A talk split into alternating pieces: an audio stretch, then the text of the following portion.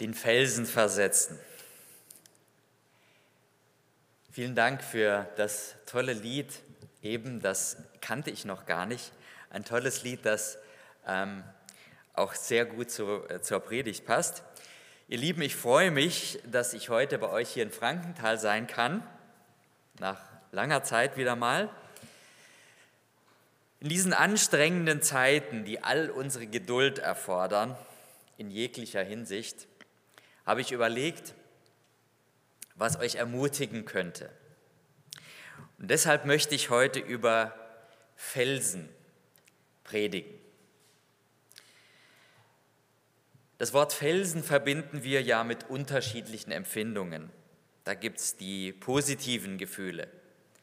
Wenn, man, wenn uns zum Beispiel einer unserer besten Freunde ein Versprechen gibt, dann denken wir, auf den oder auf sie kann ich mich felsenfest verlassen. Mit demselben Sinn benutzt Jesus das, auch das Beispiel mit dem Haus auf dem Felsen im Gegensatz zu dem Haus, das auf Sand gebaut wurde. Das Haus bedeutet unser Leben und der Felsen bedeutet Gott und sein Wort. Am besten ist es natürlich, wenn es eine Festung ist, wie eben in dem Lied. Wenn wir unser Leben auf Gott und seine Maßstäbe bauen, dann ist das eine unerschütterliche Grundlage. Aber es gibt auch Felsen, die eine negative Bedeutung haben. Diese Bedeutung geht von Stolpersteinen über Felsenklippen, von denen wir abstürzen können, wenn wir uns zu weit nach vorne begeben, bis hin zu Riffen, an denen unser Lebensschiff zerschellen kann, wenn wir nicht aufpassen. Und dann gibt es noch die riesigen Felsen, die uns plötzlich im Weg stehen und unüberwindbar scheinen. Entweder sie erscheinen plötzlich oder sie türmen sich über Jahre hin auf. Oder sie türmen sich über die Zeit des scheinbar immerwährenden Shutdowns auf. Von so einem Felsen möchte ich euch heute eine Geschichte erzählen, die kommt nicht von mir, sondern von, ich hoffe, ich spreche das richtig aus, Buraima Uedrag Ogo. Das ist der Direktor des Vereins für Bibelübersetzung und, äh, An und Alphabetisierung in Burkina Faso. Er hat diese Geschichte aufgeschrieben. Ein Mann schlief in seiner Hütte. Plötzlich erschien ihm Gott und sagte, er habe einen Auftrag für ihn. Gott zeigte ihm einen riesigen Felsen und erklärte ihm die Aufgabe. Er solle mit seiner ganzen Kraft gegen diesen Felsen drücken. Der Mann machte sich sofort ans Werk.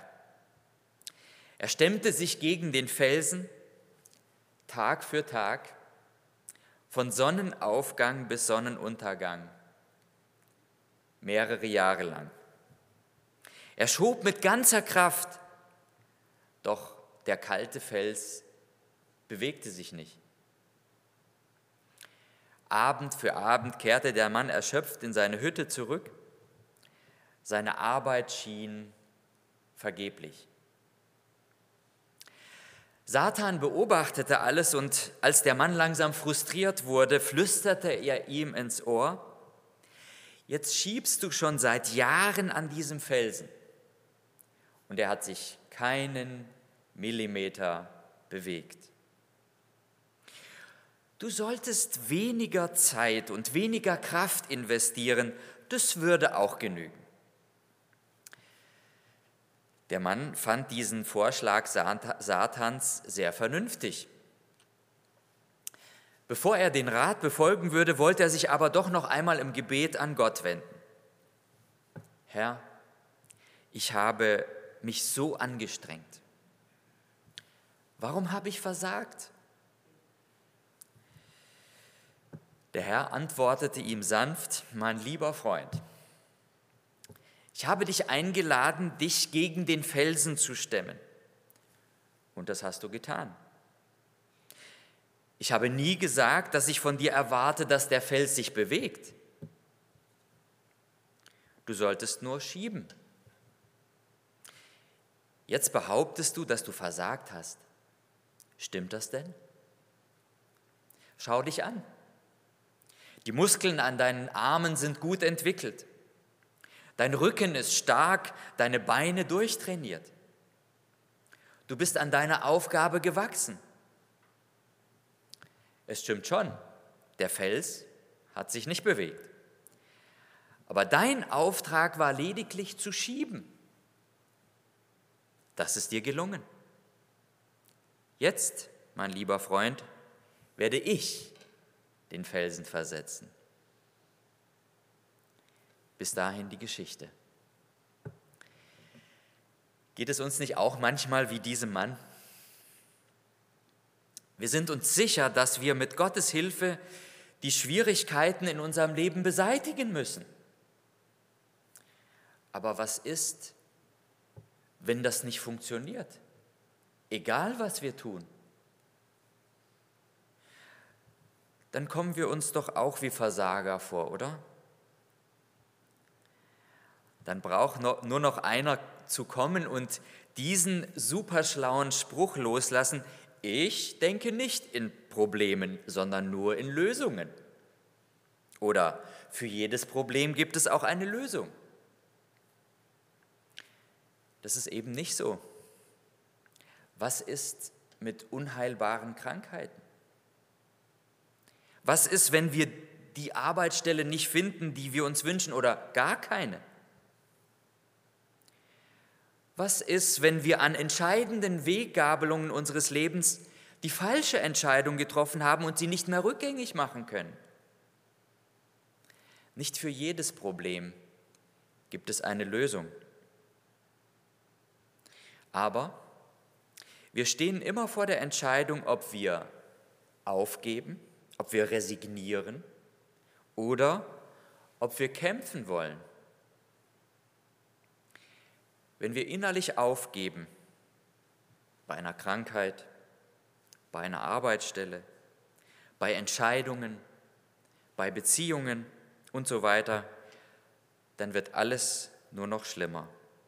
Aufgeben bedeutet wirklich zu versagen. Aber auch wenn wir uns dafür entschieden haben zu kämpfen, dann werden wir immer wieder mal müde, so wie der Mann in unserer Geschichte. Das ist ganz normal.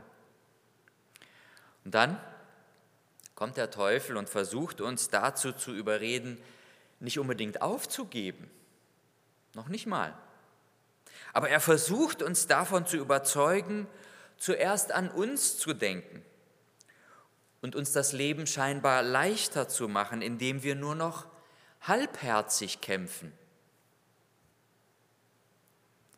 Er flüstert uns zu, nicht unsere ganze Zeit und Kraft zu investieren, zum Beispiel in Beziehungen, zum Beispiel in die Arbeit für Gott oder um Ordnung in unser Leben zu bringen.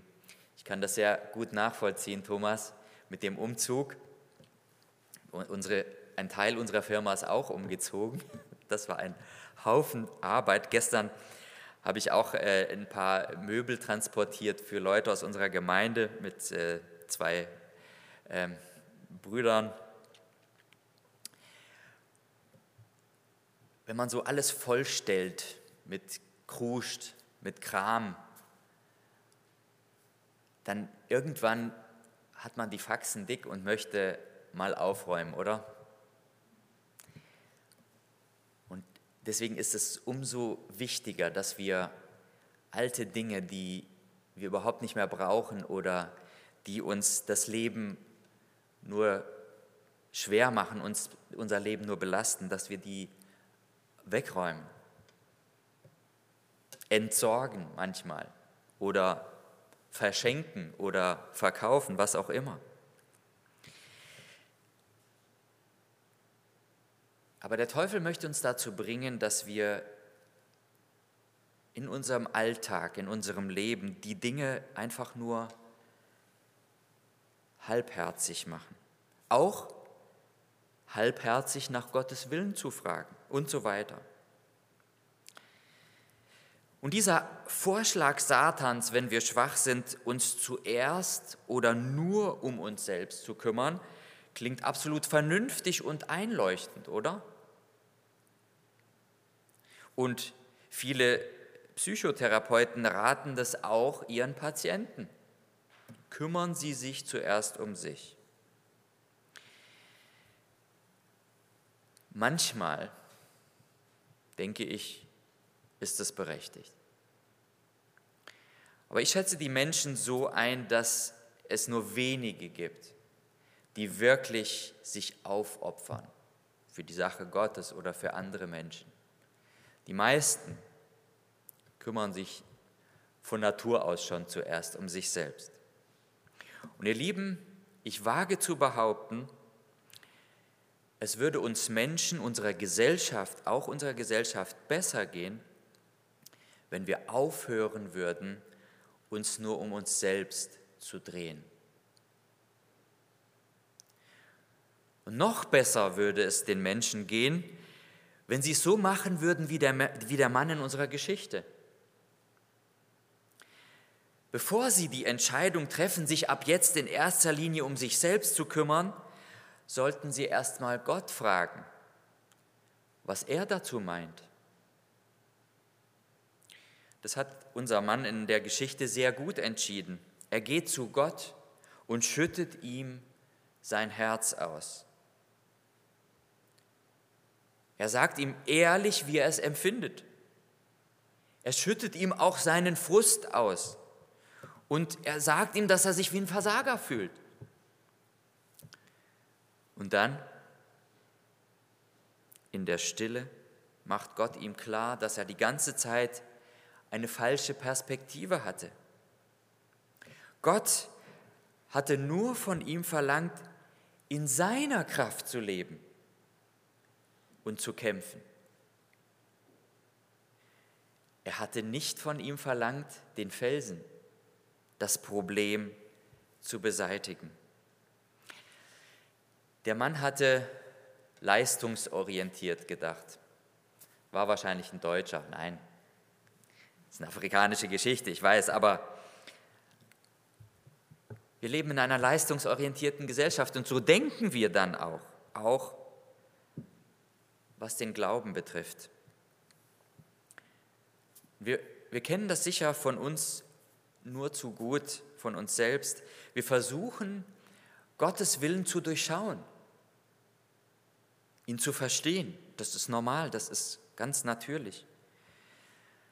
Aber manchmal möchte Gott einfach nur, dass wir ihm vertrauen und ihm einfach gehorchen. Im Glauben, lesen wir in seinem Wort, sollen wir Berge versetzen, aber uns soll bewusst sein, dass letztendlich Gott derjenige ist, der die Berge versetzt, nicht wir. Wir brauchen nur zu glauben, aber er versetzt die Berge. Und was ich total entspannend finde, ist, bei Gott brauchen wir nicht leistungsorientiert zu denken. Bei Gott gelten andere Maßstäbe. Manche Dinge müssen wir erleben. Und sie scheinen uns sinnlos zu sein oder unvernünftig, wie zum Beispiel durch einen Unfall ins Krankenhaus zu kommen oder durch einen Stau irgendwo zu spät zu kommen. Ich bin sehr dankbar, dass ich heute Morgen gut durchgekommen bin. Aber wenn man da stundenlang im Stau steht, das ist wirklich, wirklich anstrengend. Aber oft ist es so, dass Gott schon Menschen und Situationen vorbereitet hat, auf die wir treffen sollen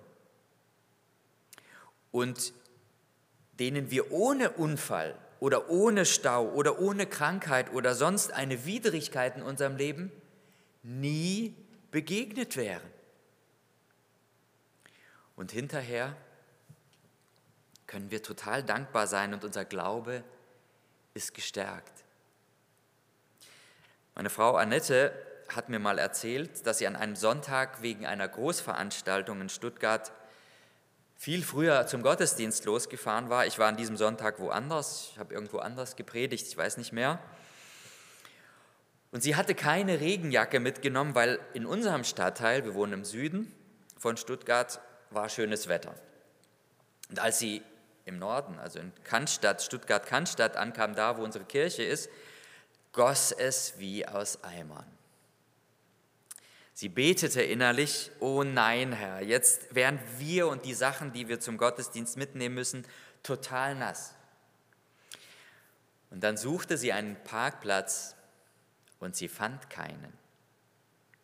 Sie fuhr 20 Minuten lang in Cannstatt herum. Bei dieser Großveranstaltung ist ein großer Teil von Cannstatt auch gesperrt, deswegen ist es ganz mühsam, da durchzukommen und einen Parkplatz zu finden.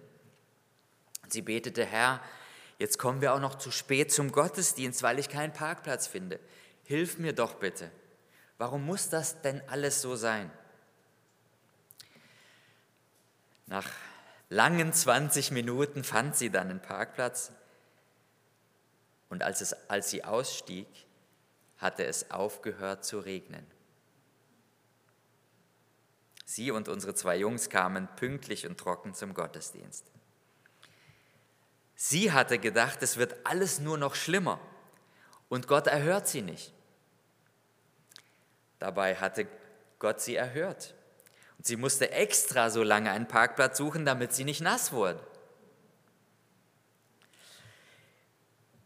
In Jakobus 2, äh 1, 2 bis 4 lesen wir, liebe Brüder und Schwestern, seht es als einen ganz besonderen Grund zur Freude an, wenn ihr Prüfungen verschiedenster Art durchmachen müsst. Allein dieser Satz ist schon eine Herausforderung, oder? Denn durch solche Bewährungsproben wird euer Glaube fest und unerschütterlich. Bis zuletzt sollt ihr so unerschütterlich bleiben, festbleiben, damit ihr in jeder Beziehung zu reifen Christen werdet und niemand euch etwas vorwerfen kann oder etwas an euch zu bemängeln hat. Es geht nicht in erster Linie darum, dass niemand an uns was zu bemängeln hat, sondern dass unser Glaube fest wird. Das Resultat ist dann, dass wir einfach fest sind und dass wir dann sogar ein Vorbild sein können. Gottes Ziel ist es, unseren Glauben zu stärken. Und das, ihr Lieben, auch wenn uns das schwerfällt, das geht eben nicht, indem er uns alles immer nur gelingen lässt und uns das Leben so bequem wie möglich macht. Dadurch kann unser Glaube nicht fest werden. Wir haben es immer wieder dringend nötig, dass Gott unsere Perspektive ändert auch wieder in deinem Sinn, in dem, was du äh, vorhin gesagt hast. Und es ist wichtig, dass wir immer mit ihm reden, über alles. Er ist immer da. Er hat immer Sprechstunde. Und dass wir lernen, unser Leben aus der Perspektive der Ewigkeit zu betrachten. Wir Menschen beurteilen immer wieder alles nach dem, wie wir uns fühlen. Statistisch, glaube ich, gesehen, 80 Prozent der Entscheidungen, die wir treffen, treffen wir aus dem Bauch heraus. Aber das Gefühl ist ein schlechter Maßstab, schon allein, weil es sich ständig ändert, so wie das Wetter.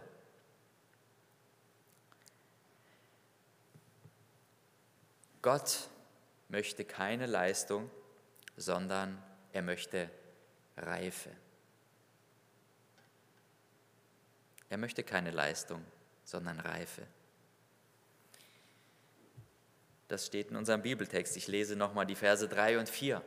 Denn durch solche Bewährungsproben wird euer Glaube fest und unerschütterlich, wie ein Fels.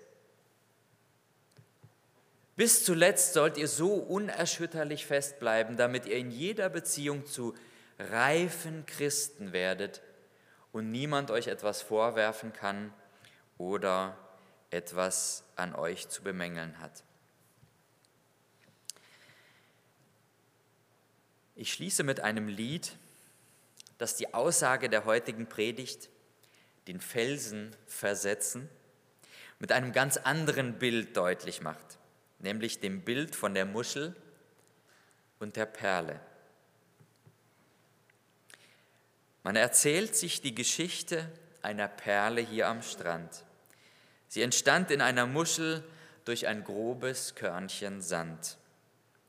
Es drang ein in ihre Mitte und die Muschel wehrte sich, doch sie musste damit leben und sie fragte, warum ich? Eine Perle wächst ins Leben, sie entsteht durch tiefen Schmerz und die Muschel glaubt zu sterben. Wut und Trauer füllt ihr Herz. Sie beginnt es zu ertragen, zu ummanteln dieses Korn. Nach und nach verstummt ihr Klagen und ihr ohnmächtiger Zorn. Viele Jahre sind vergangen, Tag für Tag am Meeresgrund, schließt und öffnet sich die Muschel, jetzt fühlt sie sich kerngesund. Ihre Perle wird geboren, glitzert nun im Sonnenlicht. Alle Schmerzen sind vergessen, jenes Wunder jedoch nicht. Jede Perle lehrt uns beten, hilft Vertrauen und Verstehen. Denn der Schöpfer aller Dinge hat auch deinen Schmerz gesehen.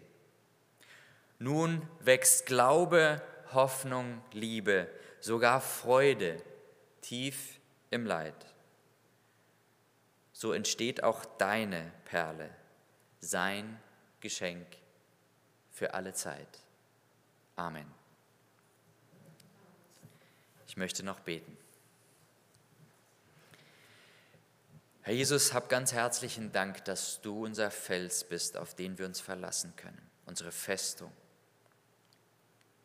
Danke, dass wir dein Wort haben, auf die wir unser Leben, auf das wir unser Leben bauen dürfen, auf deine Zusagen. Zum Beispiel, ich will dich nicht verlassen, noch von dir weichen. Das ist so großartig und Herr, wir spüren das am meisten in den Zeiten, wenn wir durch Schwierigkeiten gehen. Danke, dass du immer da bist, dass du uns nie alleine lässt. Und danke, dass wir nicht Leistung bringen, äh, brauchen bei dir, sondern dass du möchtest, dass wir reif werden. Danke, dass du uns unseren Glauben stärkst, damit auch unser Glaube fest und unerschütterlich wird. Amen.